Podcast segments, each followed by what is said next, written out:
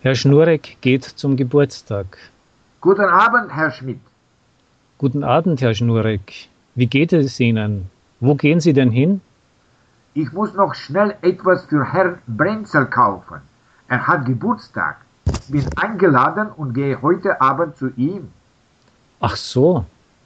Und was wollen Sie ihm denn schenken? Ich weiß nicht genau.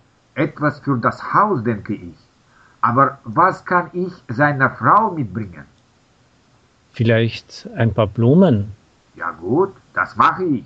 Für die Kinder will ich Schokolade oder Bonbons kaufen. Das macht Ihnen bestimmt Freude.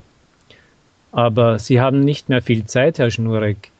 Die meisten Geschäfte schließen um halb sieben. Ah, es ist schon gleich sechs.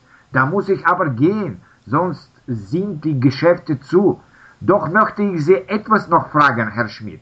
Herr Brenzel hat Geburtstag. Was sagt man denn da? Das ist ganz einfach. Sie geben ihm Ihr Geschenk und sagen, ich gratuliere Ihnen zum Geburtstag und wünsche Ihnen alles Gute.